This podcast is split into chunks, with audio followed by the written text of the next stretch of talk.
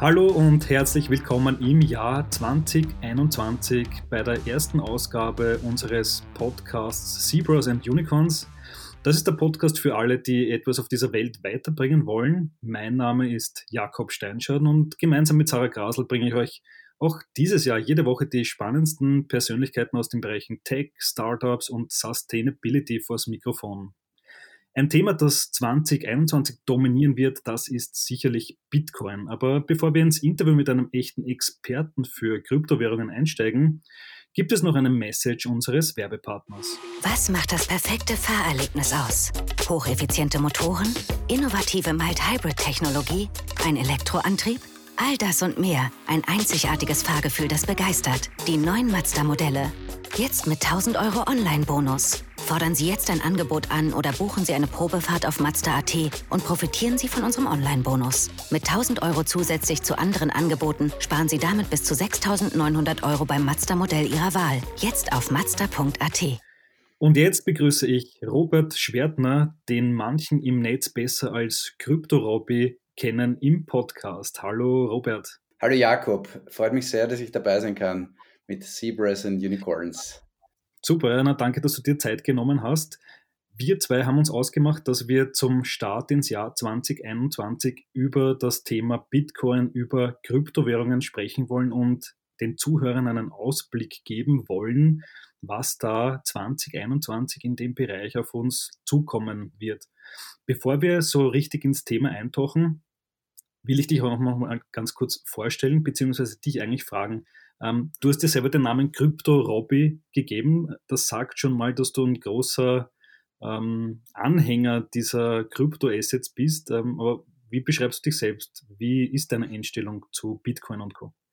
Grundsätzlich, äh, ich komme ja sozusagen von der Technikseite. Ich habe jahrelang für die FFG gearbeitet, eine Förderinstitution, und da habe hab ich halt ein Forschungsprogramm geleitet. Da kam ich in Berührung mit Blockchain und so auch mit Bitcoin und, und Co. und die Kryptowährungen und habe es damals, das war so 2014, 15, mich wahnsinnig begeistert für die Blockchain-Technologie und auch für Bitcoin.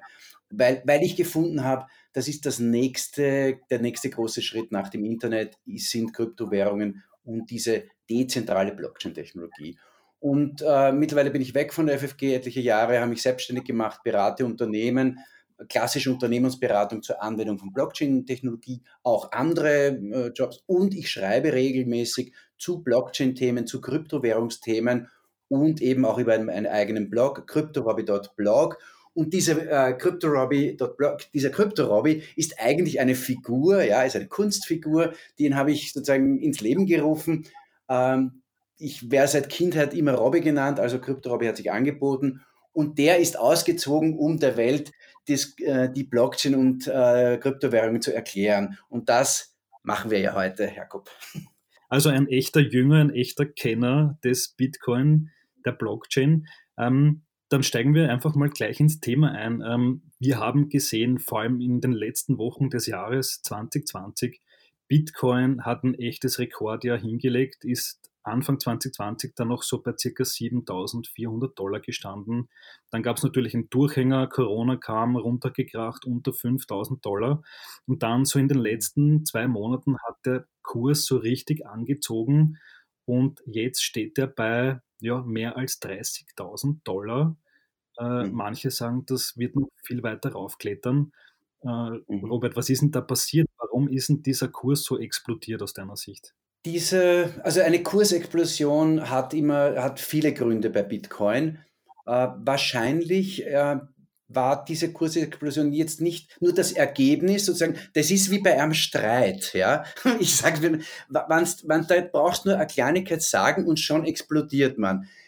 Positiv gesprochen für Bitcoin ist es nicht ein Streit, sondern ein sehr erfreuliches Ereignis, nämlich institutionelle Investoren haben den Wert dieser Kryptowährung erkannt dieser größten Kryptowährung. Und die sind massiv eingestiegen. Und zwar schon vor einem Jahr, vor eineinhalb Jahren haben sie sukzessive, wie der Kurs unter 10.000 Dollar war, teilweise war er ja unter 5.000 US-Dollar, haben die eingekauft, massiv. Sie haben sich, und, und diese Entwicklung kam im Herbst, hat sich beschleunigt, hat sich beschleunigt auch, weil regulatorisch, also die Staaten bessere Gesetzgebungen hatten, mehr Klarheit bei der Besteuerung. Dann kam es noch, äh, und dann und jetzt, was wir jetzt sehen, ja, dieser Kommunikationspunkt ist, auch kleinere Anleger steigen jetzt wieder langsam ein. Du hast jetzt diese institutionellen Investoren erwähnt. Ähm, aus meiner Sicht gibt es ja dann noch einen, einen Faktor. Also diese institutionellen Orga äh, Investoren, das sind ja große Softwarefirmen zum Beispiel, PayPal oder Square oder MicroStrategy oder Versicherungen oder Fonds und die kaufen ja derzeit massiv Bitcoin zu, weil sie teilweise sagen, sie sehen das als eine Absicherung gegen eine mögliche Inflation, also eine Abwertung des Dollars oder des Euros wegen der Corona-Krise. Siehst du das auch so? Ist Bitcoin wirklich eine, eine Absicherung, ein Hedge gegen Inflation von Fiat-Währungen? Ja, ja, jetzt ist die Frage, also das, das kann, man kann das auf zwei Arten betrachten. Man kann sagen, Bitcoin steigt, weil die Gefahr besteht, dass Euro und Dollar, das ja jetzt massenweise gedruckt wird, um all diese Hilfsprogramme und Rettungsprogramme zu finanzieren, ähm, also ähm, weil die gedruckt wird und damit die Inflation angeheizt wird. Und was, es gibt nicht viele Assets, ja, also Wertanlageklassen, wo man flüchten kann, wenn man befürchtet, eine Währung verliert an Wert. Das sind Immobilien, also Häuserpreise steigen, wenig überraschend derzeit, ja. Man fragt sich, warum, woher nehmen die Leute das Geld? Weil es auch so eine Assetklasse ist. Goldpreis ist auch angestiegen, nicht so massiv wie Bitcoin. Gold ist immer ein wichtiger, Gold und Silber ist eine wichtige Anlageklasse, wo man flüchten kann und Bitcoin jetzt im Jahr 2020 auch.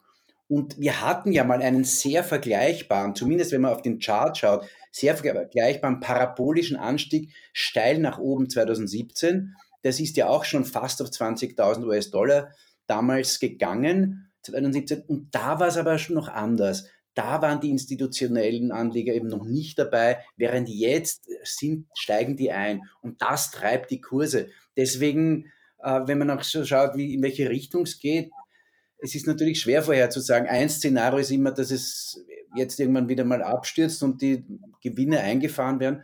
Die institutionellen Anleger machen das aber nicht. Die haben einen langen Anlagehorizont. Die äh, schauen sich das an, okay, wird das in fünf bis zehn Jahren, vielleicht in 20 Jahren sich entwickeln. Und die werden nicht so schnell aussteigen. Okay, das ist natürlich spannend. Also Big Money kauft sich bei Bitcoin ein. Äh, jetzt die Frage natürlich an dich. Ja. Ich habe jetzt schon verschiedene Analysen gelesen. Ähm, die jüngste besagt, äh, Bitcoin steigt auf 140.000 Dollar. Was ist deine Prognose? Wird das noch ja. so weiter hart rausgehen oder wird sie sich mal einpendeln da zwischen 20.000, 30.000 Dollar? Also wir haben jetzt drei, vier solche Zyklen erlebt bei Bitcoin, wo, wo sozusagen diese Euphorie, die jetzt zu spüren ist, ja, also im Moment ist ja the fear of missing out, äh, die, die FOMO, ja, FOMO, äh, wo die Leute jetzt schnell kaufen, weil das so, man muss jetzt dabei sein, weil das steigt an und dann ist es meistens ja zu spät. Das heißt, im Moment ist es eine kritische Phase. Es ist, ähm, ich rufe jetzt viele Bekannte an, ja, die Mutter, Schwester, Schwester, Schwager möchten da ein, interessieren sich für Bitcoin, sollen sie jetzt kaufen oder nicht? Klassische Frage. Schwer zu sagen, denn die Frage ist immer, was möchte man erreichen? Möchte man damit äh, sozusagen eine lang, ein Geld, das sowieso irgendwo rumliegt, das man nicht derzeit nicht braucht, anlegen, dann kann man einen kleinen Teil davon vielleicht in Bitcoin anlegen. Jetzt sich zu verschulden und massiv in Bitcoin, äh, das Bitcoin aufzukaufen, halte ich für extrem risikoreich, wahrscheinlich auch dumm. Im Englischen sagt man dumb money, ja. Es ist jetzt nicht gescheit, ganz viel auf Bitcoin zu setzen. Es ist im Moment der Markt heiß gelaufen. Allerdings meine Prognose, und dazu habe ich auch einen Artikel übrigens auf Training Topics ja geschrieben, ähm, meine Prognose geht in zwei Richtungen. Es teilt sich wirklich, ja. Einerseits können wir wieder heftige Rückschläge erleben, wo das wieder runtergehen kann auf, und ich sage jetzt einmal vielleicht unter 20.000, vielleicht bis 15.000 äh, US-Dollar der Preis, aber sicher zum Beispiel nicht mehr auf Null, weil dazu gibt es im Markt ganz viele Bitcoin, also sicher, was ist schon sicher im Leben, aber es ist sehr unwahrscheinlich, dass Bitcoin nie gar nichts mehr wert wird in den nächsten drei bis fünf Jahren. Das sehe ich einfach nicht.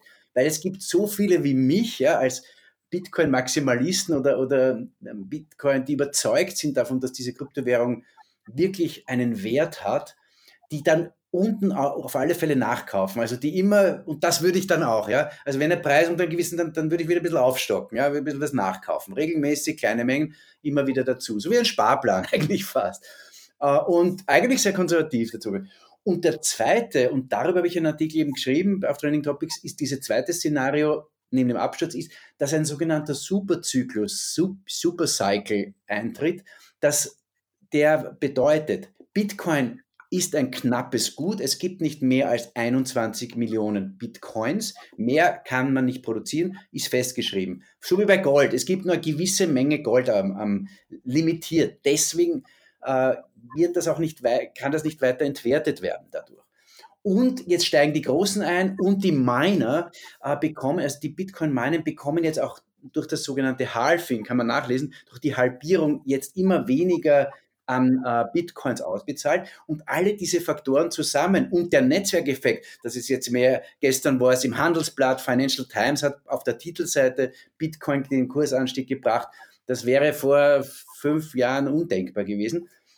Es ist also mehr in den Medien, es ist mehr Thema auf Google Search 1. All diese Faktoren könnten zu einem Supercycle führen, der und manche sagen, dass das durchaus wieder auf eine Million raufgeht. Also, dass das langfristig, ja, also, dass diese, und warum sage ich das? Weil wenn man sagt, Bitcoin hat mit einem US-Dollar begonnen und wir stehen jetzt bei 30.000, ist das also eine Ver-30.000-Fachung. Jetzt kann man sich den Taschenrechner hernehmen und 30.000 noch einmal vielleicht nicht ganz so raufrechnen, aber eine Ver-10 oder Ver-100-Fachung ist nicht ganz abwegig. Eine Verhundertfachung von 30.000 3 Millionen, ja, äh, 300 äh, bedeutet ja ein Bitcoin-Preis von 3 Millionen. Das heißt, es ist nicht ganz abwegig, dass es auch ganz hinaus durch die Decke schießt wegen der starken Verknappung. Und weil es mhm. meiner Ansicht, meiner Ansicht nach das digitale Gold ist. Es ist leicht zu transferieren, es ist ein Wertaufbewahrungsmittel, es ist nicht so umständlich wie Gold und es, es hat sehr wohl einen intrinsischen Wert und einen Wert, den man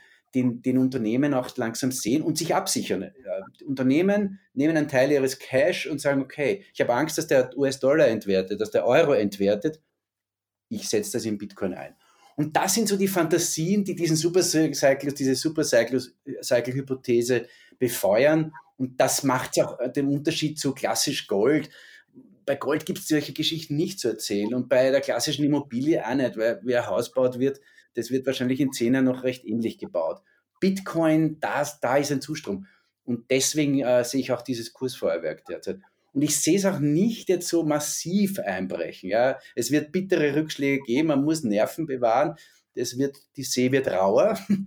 Jetzt schon sieht man, ja, jetzt, jetzt wird schon holprig, jetzt gibt es manchmal Rückschläge, Rücksetzer bis auf 27.000 vorgestern. Also ja, Da muss man Nerven bewahren und den langen Anlagehorizont sehen. Dann kann es spannend werden. Kurzfristige Spekulation, ja, das ist immer schwierig. Das ist wie im Casino, ja. Da soll man sowieso nicht, nicht für Geld investieren. Du hast ja bei den Gastkommentaren auf Trending Topics eben über diesen Supercycle geschrieben ähm, und hast dich auch damit beschäftigt, ähm, was 2021 passieren wird und hast unter anderem geschrieben, dass ähm, Bitcoin da einfacher zu kaufen sein wird als jemals zuvor. Jetzt ist es ja so, dass es auch gerade gesagt, Bitcoin ist ja ein, eine Art digitales Gold. Das heißt, es ist weniger ein, eine, eine Währung, so wie der Euro eine ist, mit der man alltägliche Besorgungen bezahlt, seine Wurstsemmel im Supermarkt äh, damit bezahlt und so weiter, sondern eher ein Asset, in, dem, in das man investiert, also ein Spekulationsobjekt eigentlich. Gehst du davon aus, dass Bitcoin irgendwann mal dann auch ja, im Alltag benutzt wird oder wird das so ein, so ein Wertaufbewahrungsding bleiben? Äh, ich glaube, dass das, ich, erstens einmal, ich kann es nicht genau sagen. Zweitens einmal, ich glaube, dass Bitcoin eher ein Wertaufbewahrungsmittel bleiben wird, so wie es sich derzeit technologisch darstellt. Aus technischer Sicht ist es so, die Bitcoin-Blockchain ähm, ist alle zehn Minuten äh, werden die Blöcke verifiziert. Das heißt, man müsste an der Kasse zehn Minuten warten, äh, bis man beim, bei dem Discounter, bei dem Billa Spar, wie sie alle heißen, ähm, seine, seine, seine, sein Brot und Milch äh, bezahlen könnte, bis diese Transaktion äh, verifiziert wird. Und das geht nicht. Ja? Also dafür, dafür ist Bitcoin zu langsam technisch. Es wird zwar an Lösungen gearbeitet, technologisch, ähm, durch das Bitcoin Lightning System, das vielleicht die Zahlungen schneller erlaubt. Da kann es aber sein bei Zahlungsmitteln, dass wir andere Coins sehen werden, die das besser können, die technologisch äh, einfach ausgereifter sind. Da würde ich sagen, ist Bitcoin, das ist so wie wenn man, wie soll ich das vergleichen, wie ein, ein, ein Oldtimer jetzt da rein. Ein Oldtimer hat viel Wert, steigt im Wert, aber es ist ein Oldtimer, den benutze ich manchmal, ist auch eine Wertanlage übrigens, steigt derzeit auch im Preis. Und Bitcoin ist auch so ein Oldtimer, ja, unter den Kryptowährungen. Ähm, kann schon fahren, ja, äh, kann, man kann damit etwas bezahlen, große Bezahlungen, aber man verwendet nicht Bitcoin, um den Kaffee zu bezahlen. Das sehe ich nicht. Ich sehe da anderes. Äh, leichter zu kaufen, deshalb habe ich gesagt, ja, weil PayPal eingestiegen ist, was auch wieder den Kurs von Bitcoin befördert. Einer der größten Zahlungsdienstleister der Welt, PayPal, ermöglicht heuer im heurigen Jahr äh, die, den Kauf von Bitcoin. Etwas, was vor zwei, drei Jahren absolut undenkbar gewesen wäre, weil da sind so viele regulatorische Hürden, so viel, so viel ähm, verschiedene Überlegungen anzustellen, weil ja diese Währungsangelegenheiten nationale Sache sind. In Europa mit dem Euro ein bisschen vereinfacht, aber jedes Land hat die Hand auf der Regulatur. Das heißt, man muss unglaublich viel juristisches Know-how da reinwerfen. Es ist eine Zeit der Anwälte. Aber es ist eben tatsächlich viel leichter zu kaufen und äh, die Banken werden einsteigen, die werden Bitcoin vermehrt ähm, hier äh, anbieten. Das, das sehen wir jetzt schon. Also es wird, wird Druck kommen, Privatbanken vor allem, ja, die das ihren größeren Kunden anbieten werden müssen. Es gibt einen Druck vom Markt und das ist schön. Also es gibt einen, sozusagen einen, einen, einen Zug zu Bitcoin. Ja. Das ist wirklich anders als vor drei, vier Jahren. Jetzt gibt es ja nicht nur Bitcoin, es gibt auch andere Kryptoassets. Ähm, das zweitwichtigste wahrscheinlich ist Ethereum. Die Nummer mhm. zwei am Markt, äh, auch die boomt derzeit so ein bisschen im Windschatten von Bitcoin, aber vielleicht auch ein wenig aus anderen Gründen. Ähm, hm. Wie sagst du die Zukunft von Ethereum gerade im Jahr 2021 äh, voraus, wo es ja wichtige Änderungen geben wird? Äh, während Bitcoin ja ein Wertaufbewahrungsmittel ist und als, als echtes Geld gehandelt wird, ist Ethereum eigentlich der Blockchain-Technologie näher. Der Ether von der ursprünglichen Konzeption her, also die Währung der Ether, ist dazu gedacht, dass man auf der Blockchain der Ethereum sogenannte Smart Contracts, kleine Programme laufen lassen kann und dafür bezahlt man ein bisschen was. Und zwar Ether. Da kann man für Additionen, Multiplikationen und so Transfers muss man ein bisschen was zahlen, sogenannten Gas, ja, wie Gas, ja, ein bisschen eine, eine kleine Gebühr, sehr wenig, ja. Und diese Gebühr ermöglicht dann das Laufen von Programmen was schon in eine andere technologische Richtung rückt. Da geht es jetzt eigentlich gar nicht mehr so sehr, dass ein Ether jetzt ein, ein Zahlungsmittel ist. Aber parallel dazu hat sich natürlich auch als Spe Spekulationsobjekt entwickelt. Also dieser Ether hat zwei Funktionen. Einerseits, dass man eben auf der Blockchain etwas läuft. Das ist für die IT und für die Industrie wichtig. Auf der anderen Seite, dass man sich den Ether kauft und auch auf Sparbuch legt, in die Wallet, wie es heißt, ja, bei Kryptowährungen, und hofft, dass es steigt. Und Ethereum ähm, hat derzeit noch diesen sogenannten Proof of Work Algorithmus und der wird jetzt umgestellt auf einen neuen Algorithmus, der ermöglicht, dass Ethereum umweltschonender wird und viel schneller. Denn das Problem aller Blockchains derzeit noch, es ist eine langsame, teure Datenbank. Und daher ist es auch bei Industrieapplikationen äh, noch uninteressant, also Maschinenbau und, und, und, und Verfahrenstechnik und so, Automo Automotive, Health da kann man Ethereum noch nicht verwenden, weil die Transaktionsleistung zu gering ist. Und Ethereum 2, das heuer, also das im Dezember dann implementiert wurde, begonnen wurde und umgestellt wurde, ähm, dann ähm, wird einfach schneller laufen. Und also technologisch, wenn du mich jetzt ähm, fragst, was hat sich technologisch äh, geändert oder was wird sich ändern?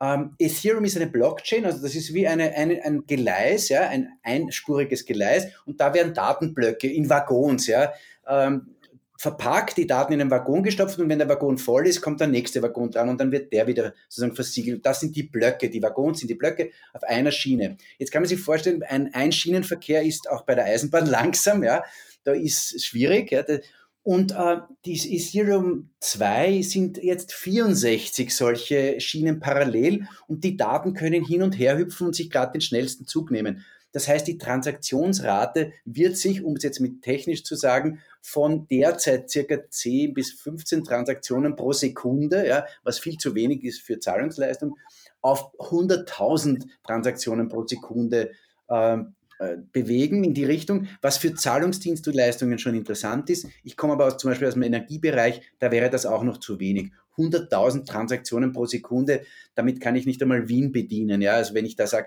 ich nehme irgendwelche Energieströme und ich möchte Blockchain, da, diese Datenbank dazu verwenden, das wird sich noch nicht ausgehen. Braucht es noch einen weiteren Quantensprung. Das heißt, hier ist noch viel Forschung notwendig, viel Entwicklung. Aber da sind die Leute dran und es ist die Forschung, die Ethereum tatsächlich die die Blockchain die Nummer zwei der Industrie.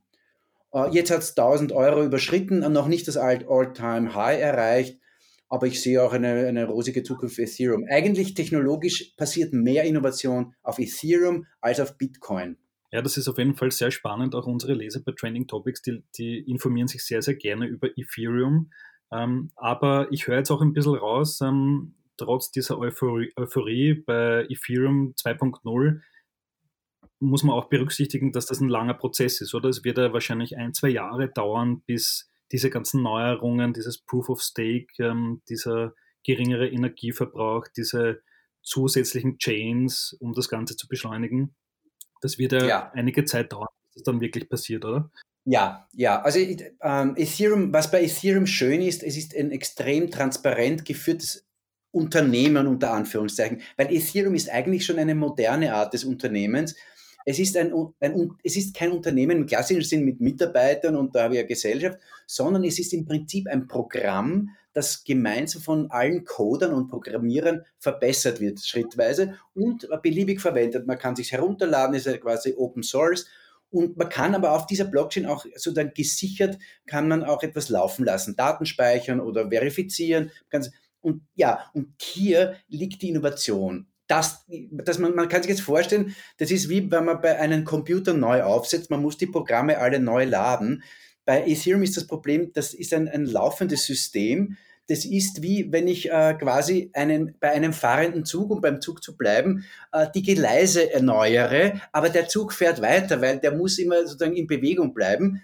Der hält nicht. Das ist also die Geleise zu wechseln während einem fahrenden Zug. Und das ist bei Ethereum die Schwierigkeit. Dass da kann man nicht sagen, jetzt einmal, ich stoppe das kurz und ändere dann auf die neue Version, sondern das muss ein fliegender Wechsel aufs neue System sein. Und das ist die große Schwierigkeit. Wir werden auch noch ganz wilde äh, Rückschläge hier technologische erleben. Wie, ich weiß noch nicht welche, aber die vergangenen Updates haben auch öfter mal ganz, äh, weil die Gefahr ist immer, dass es gehackt wird. Bei allen diesen Blockchain ist immer, wenn ein kleiner Bug, ein kleiner Fehler kann dazu führen, dass sich da irgendwelche Hacker äh, selber bedienen und ist ISA erzeugen und, und das ist die große Gefahr. Ist bei Ethereum schon mal mhm. passiert, da haben sie, haben Hacker mal 160 Millionen US-Dollar, also keine Kleinigkeit, abgezweigt.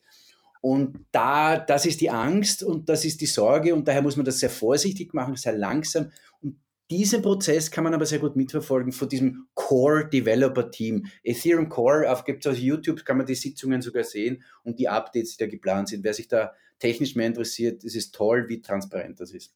Also quasi eine, ein bisschen eine Operation am offenen Herzen. Da kann man dem Projekt nur wünschen, dass da alles gut geht.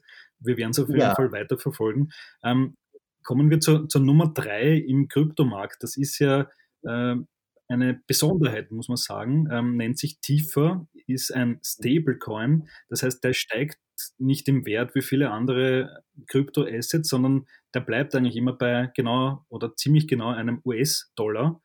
Und mhm. dieser Stablecoin, der hat 2020 auch ein enormes Wachstum in anderer Art äh, hingelegt. Mhm. Der ist gewachsen von ja, 4 Milliarden Dollar auf mehr als 20 Milliarden Dollar. Ähm, das ist eine Verfünffachung. Ähm, warum ist denn dieser Stablecoin so wichtig für die Kryptoindustrie? Stablecoin heißt einmal stabiler Coin. Das bedeutet schon, es ist irgendwie stabiler als andere. Er ähm, macht sich äh, sozusagen, er bietet den Vorteil, dass er nicht volatil ist gegenüber einer Währung, in dem Fall dem US-Dollar. Er heißt auch USDT, also US-Dollar Tether äh, ist stabil, wird stabil gehalten gegenüber dem US-Dollar. Es ist immer 1 zu 1, ungefähr 1 zu 1, praktisch gleich. Und das bedeutet, wenn man schon äh, zum Beispiel andere Kryptowährungen, vielleicht seltene kauft, auf sogenannten Exchanges, also Kryptowährungsbörsen, professionelle Trader, Trader müssen dann nicht immer Bitcoin in Dollar wechseln, sondern wenn einmal der Markt crasht, ist Tether, sind diese Stablecoins, die Tether allen voran, ein wichtiger Coin, um so direkt vom Bitcoin schnell wieder raus aus dem Markt zu gehen und Tether. Das ist für Daytrader, Swing Trader, die also kurzfristiger handeln, wichtig, so eine Währung, die auch auf Blockchain basiert, die ein Stablecoin sind, ähm, zur Verfügung zu haben, der aber stabil einen, so einen, einen sicheren Hafen ist, wenn es einmal crasht bei den Kryptos. Das ist ein, ein und der, das Volumen des Tether ist auch größer als das Handelsvolumen äh, von Bitcoin schon lange, ja, heute auch. Ja, also Bitcoin hat ungefähr 70 äh, Millionen, äh, 70 Milliarden Handelsvolumen, heute 24 Stunden Volumen äh, und äh, Tether hat 108, also ist um circa 30, 40 Prozent größer. Uh, Nummer drei deshalb, weil die Gesamtmarktkapitalisierung doch verschwindend gering ist im Vergleich zu Bitcoin. Aber das Volumen, das heißt, man sieht, die Transaktionsraten sind extrem hoch. Und dieser Tether, der wurde noch kritisiert vor zwei, ein, zwei Jahren. Ist der wirklich stabil? Ist wirklich gesichert? Mit einem Tether kriege ich dann wirklich einen US-Dollar raus? Ähm, das ist mittlerweile gegessen. Ja, man glaubt daran, also die Trader glauben auch daran, dass das ein sicherer Hafen ist und dass, das die, äh, dass hier diese Währung hält. Übrigens, Tether war noch vor ein paar Monaten Nummer 4, jetzt ist auf Nummer 3 wieder mal gejumpt und äh, hält sich da jetzt sicher und wird sich gegen die Nummer 4 Ripple gut behaupten. Jetzt gibt es ja nicht nur Tether, ein, sagen wir mal, eher undurchsichtiges Firmenkonstrukt, äh, was dahinter steht, ähm, das ein Stablecoin herausgibt, sondern jetzt kommen die Zentralbanken daher, die wollen auch mhm. Stablecoins herausbringen, also sogenannte Central Bank Digital Currencies, kurz CBDC. Ähm, mhm. China ist da weit voraus. Es gibt aber auch in der EU Überlegungen, zumindest einen digitalen Euro herauszugeben. Ähm, denkst du, mhm. dass das 2021 schon eintreffen wird? Wird es da den ersten staatlichen Stablecoin geben? Naja, den ersten staatlichen Stablecoin gibt es schon in China. Der ist schon, also gibt schon, der ist in einer Testphase, wo der jetzt tatsächlich für echte Transfers, die ersten 300.000 Zahlungstransfers wurden bereits geleistet. Äh, China ist da voran. Äh, zu den, um, um einmal, äh, wie, wie passt das zu den Stablecoins? Es gibt drei Arten von Stablecoins. Der Tether ist ein Blockchain-basierter Stablecoin. Dann gibt es eben diesen staatlichen Central Bank äh, Stablecoin und dann gibt es den von Firmen, zum Beispiel die Facebook-Währung. Das sind die drei großen Typen. Und dieser zweite staatliche äh, Stablecoin ist sozusagen die Antwort eigentlich auf Blockchain, dass die nicht zu übernehmen nimmt, diese unkontrollierbaren, sozusagen für Staaten nicht kontrollierbare Coins und deswegen legen die diesen digitalen Coin auf. Weiterer Grund, warum es das gibt, in, wenn, wenn, ich jetzt dir zum Beispiel, äh, wir würden uns gegenübersetzen, wegen des Lockdowns geht das nicht, aber wir würden uns gegenübersetzen, ich könnte dir 100 Euro in die Hand drücken, wir brauchen keine Bank. Ich drücke dir die Hand und äh, mache mir einen Zahlungsverkehr und ich kaufe dir etwas ab, ein, ein, eine Ware. Ja? Äh, da brauchen wir keine Bank. Sobald wir aber Geld äh, transferieren über, ein, äh, über online, übers Internet, brauchen wir immer eine Bank im Hintergrund. Und das, äh, die, das historisch ist eigentlich ungünstig. Äh, diese Stablecoins, Central Bank Stablecoins stellen das auch wieder ein bisschen richtig, indem man sagt, naja, ich könnte ja dem Jakob Steinschaden auch direkt ein so ein Stablecoin überweisen, ohne dass ich jetzt über irgendeine österreichische oder internationale Bank das über ein Konto leisten, sondern direkt wie eine E-Mail, zack, von mir auf dir, so wie ein Geldschein, direkt überweise. Und das ist die Chance der Central ähm, Currency, äh, Digital Currencies, dass die Zentralbanken wieder mehr an Verantwortung zurückbekommen und nicht dem Bankensystem so viel ähm, äh, Bankensystem äh, Macht wegnehmen.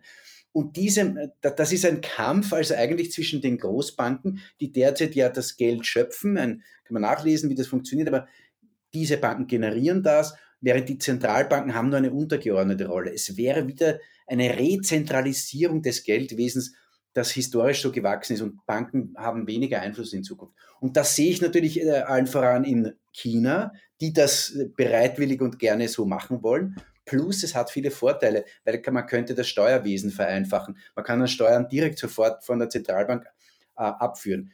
Beispiel Kapitaler Kapitalertragssteuer. Jetzt, äh, wenn Kapitalertrag jetzt anfällt, zum Jahreswechsel wird die äh, Steuer direkt von einer Bank äh, jetzt abgeführt ans Finanzministerium. Mit einem Zentralbank-Coin braucht es die Bank nicht mehr um diesen Transfer, sondern das wird gleich direkt die Zentralbank machen und diese äh, Kapitalertragssteuer zum Beispiel abführen. Es sind andere steuerlich. Mhm. Also da ist auf der äh, Steuerseite sehr viel möglich und natürlich Kontrolle.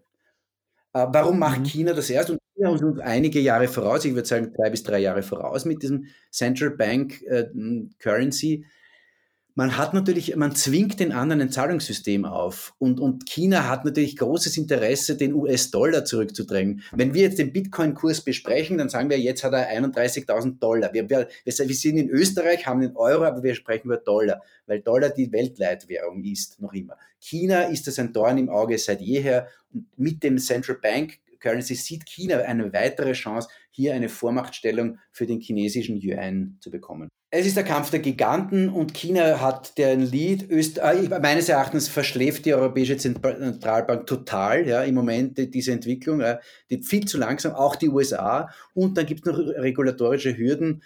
Ähm, allerdings hat gestern, ja lustigerweise gestern, am 4. Jänner, hat die ähm, hat Washington herausgebracht, dass sie jetzt Stablecoins zulassen und dass sie also auch hier, also das sogenannte Chief, uh, Chief Council's uh, Interpretation on National Bank and Federal Saving Association, eine wichtige Behörde der USA, die über die Geld, ähm, über das Geldwesen also Regulierungen herausgibt. Und die lassen jetzt auch Stablecoins zu. In Europa noch immer nicht. In Österreich sind Stablecoins in dieser Form noch nicht zugelassen. Das heißt, da wird es dann womöglich schon 2021 so ein Wettrennen geben zwischen den großen Machtblöcken USA, China, vielleicht Europa, ähm, wer da den besseren, schnelleren Stablecoin herausbringt. Wir werden es auf jeden Fall weiter verfolgen. Eine spannende Sache. Ähm, kommen wir zum vierten und letzten Punkt unseres Gesprächs. XRP, herausgegeben vom US-Unternehmen Ripple. Das ist ja im Gegensatz zum Rest des Marktes ja in den letzten Wochen hinuntergekracht äh, wie nur irgendwas.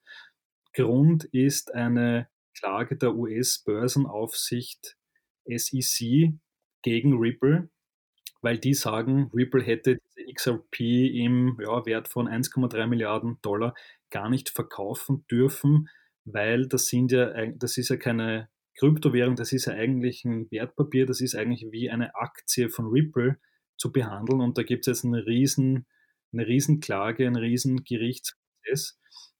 Was erwartest du dir davon? Was glaubst du, wie wird, das, wie wird die Sache ausgehen?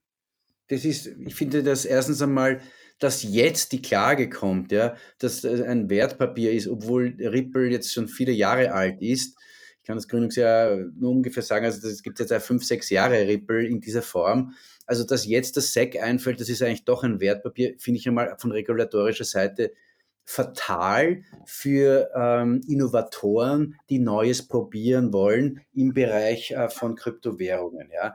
Also dieses Signal heißt, das, was du vor sechs Jahren begonnen hast, ist vielleicht, äh, ist vielleicht jetzt ähm, illegal heißt, wenn ich jetzt eine gute Idee habe und das implementiere und arbeite dran und, und ganz viele Leute und habe viele Partner und in, in fünf bis sechs Jahren kommt dann die fette Klage und, und mit also 1,3 Milliarden hinterziehen, also da hat man dann nicht mehr, mehr viel Zeit, Lebenszeit im Freien, sondern ist ziemlich lang im Gefängnis. Das heißt, das ist ein wahnsinnig fatales Signal. Das ist die eine Seite. Ripple ist ein, ein, ein Coin, äh, der von einem Unternehmen herausgegeben ist, also einer dieser Coins, nicht stable, aber ein Coin, ja, wo sich ähm, der, der stark an ein Unternehmen gebunden ist. Und der Streit ist eben, ist es eine Art Wertpapier, eine eine äh, sozusagen elektronische Aktie, die dem Wertpapierrecht unterliegt? Oder ist es so wie Ethereum ein, ein Coin, der einen, eine gewisse Funktion hat, zum Beispiel auf der Blockchain etwas laufen zu lassen? Ripple ist ja gedacht, um das SWIFT-Geldtransfersystem einmal zu ersetzen.